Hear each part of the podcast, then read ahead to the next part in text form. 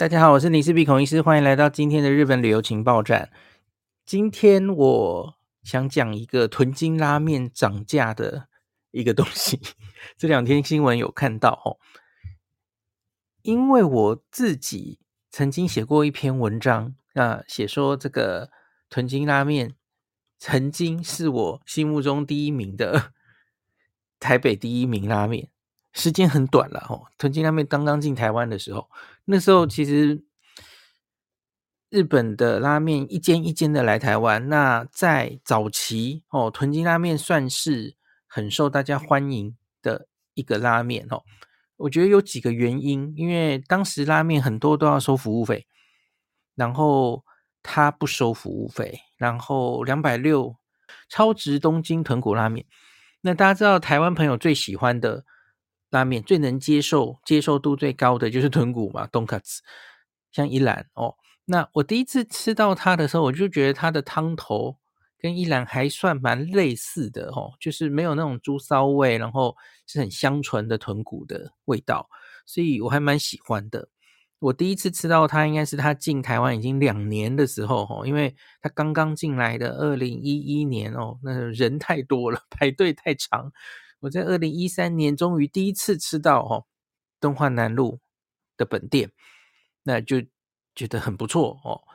那后来很短的时间，我又有机会吃，这次是跟我记得是跟上班的同事们有机会到医院附近的中山店吃一下，也还感觉不错。二零一四年的八月，那我只吃过三次，最后一次哦，二零一六年。离现在已经七年前了哦，有一次我记得是小黎值班，然后我带两个小朋友，大家一起去吃。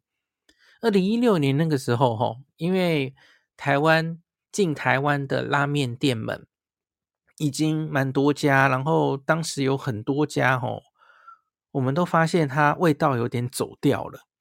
这个很可能是来台湾的，特别是拉面哦，日本日式拉面。几乎不太能避免的宿命哦，因为大家都知道，日本很多拉面其实是偏油偏咸。那通常他到台湾的市场，他就会面临痛苦的抉择哦。你假如不针对多半的台湾朋友改你的口味哦，那你可能就会被淘汰哦。那所以呢，当时在二零一六年的时候，我就故意。有有几个月，我就故意去造访我之前吃过的店家，然后重新验证一次，看他口味变了没哦。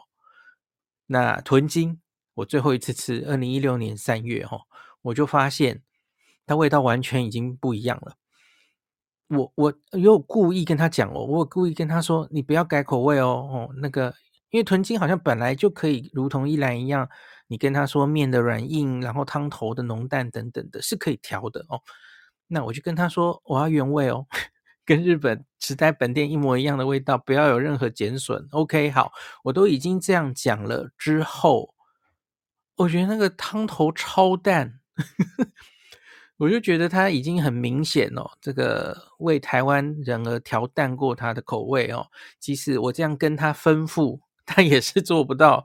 原来的口味了，我我大失所望哦，所以七年前之后，我就再也没有吃过豚筋了哦。那当时是屯京进台湾第五年嘛，哦，二零一六年。其实前五年，当时它都还算是一个很人气的店，都都需要排队。我不知道现在怎么样了哦。那它前五年都没有涨价哦，超值东京豚骨拉面都是两百六，不加服务费。而且加面变成大碗还是原价，还是同价哦。那这样的价钱，这样的所谓的 CP 值哦，在当时日本来台湾开的店中可算是佛心了哦。所以它一直还算蛮受欢迎。呃，顺带一提，我在二零一三年第一次吃屯京之后，我还我很近的时间就有机会去池袋。那我就故意冲去吃他的池袋本店，所以好像是两三周内就两碗吃到吼，台北店跟池袋店，我就很确定它的味道跟本店非常像，那所以就当时就是觉得很喜欢。那我去本店没有叫，因为本店好像没有完全对应的 menu 哦。因为我刚刚说的这个，我在台北吃的这个超值东京豚骨拉面，它是有加半熟软，然后叉烧比较多哦。其实在本店好像就 只有一个很简单的东京豚骨拉面哦，很阳春的那个叉烧也比较少，没有加蛋，要另外叫哦。这个只要六百五十元，当时十年前哦。正好就是十年前，那这两天上新闻是因为屯京涨价了哦，而且它其实在这一年内它就涨了两次，它最近两次涨价，一次就是去年十二月，再来就是前几天哦，圣诞节又宣布涨价哦。那去年十二月的时候，超值东京豚骨拉面从两百九十五涨到三百二十五，那突破三百块大关哦。我当年是两百六嘛哦。那今年圣诞节公布最新菜单哦，几乎全品项都调价哦，拉面类涨三十块以上。那超值东京豚骨拉面已经涨到了三百六哦，所以就是在这十二年里面，它从两百六涨到三百六了哦。其实大家想一下，我们身边的东西哈，像是大家平常吃的。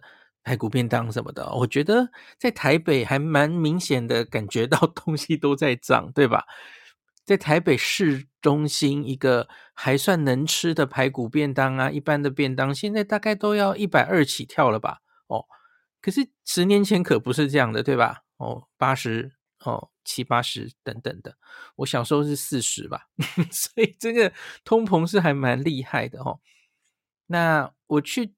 找了哦，我刚刚说的最基本的屯金池袋本店的拉面哦，现在的价钱是八百五，八百五日币哦，所以比较一下，十年来台北屯金涨价了三十八 percent，也是日本也不遑多让了哦，六百五涨到八百五，也涨了三十点八 percent 哦，这是感强烈感受到通膨的压力。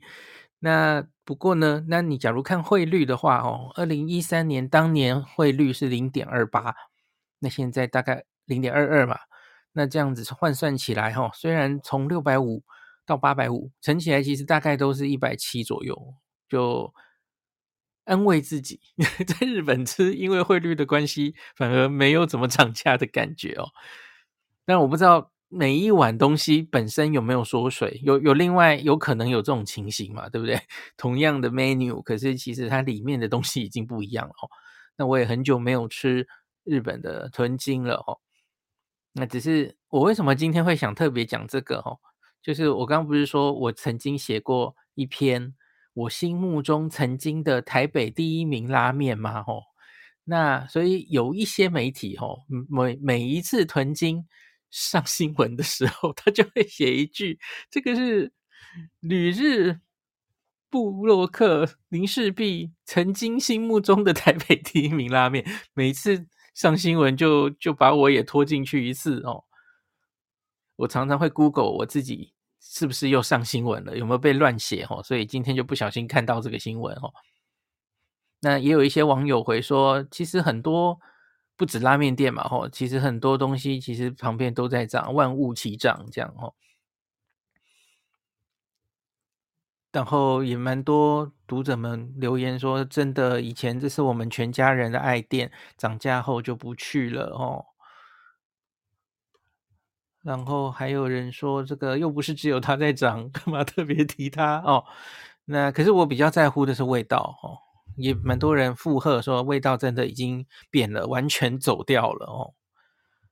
我我觉得蛮心酸的哦。来台湾的日本拉面真的是，你能数出有几间没有走位？我最近有去跟暐瀚录下班和你聊的时候的那一次，因为他录音室外面就摄影棚外面就有一间那个 Nagi。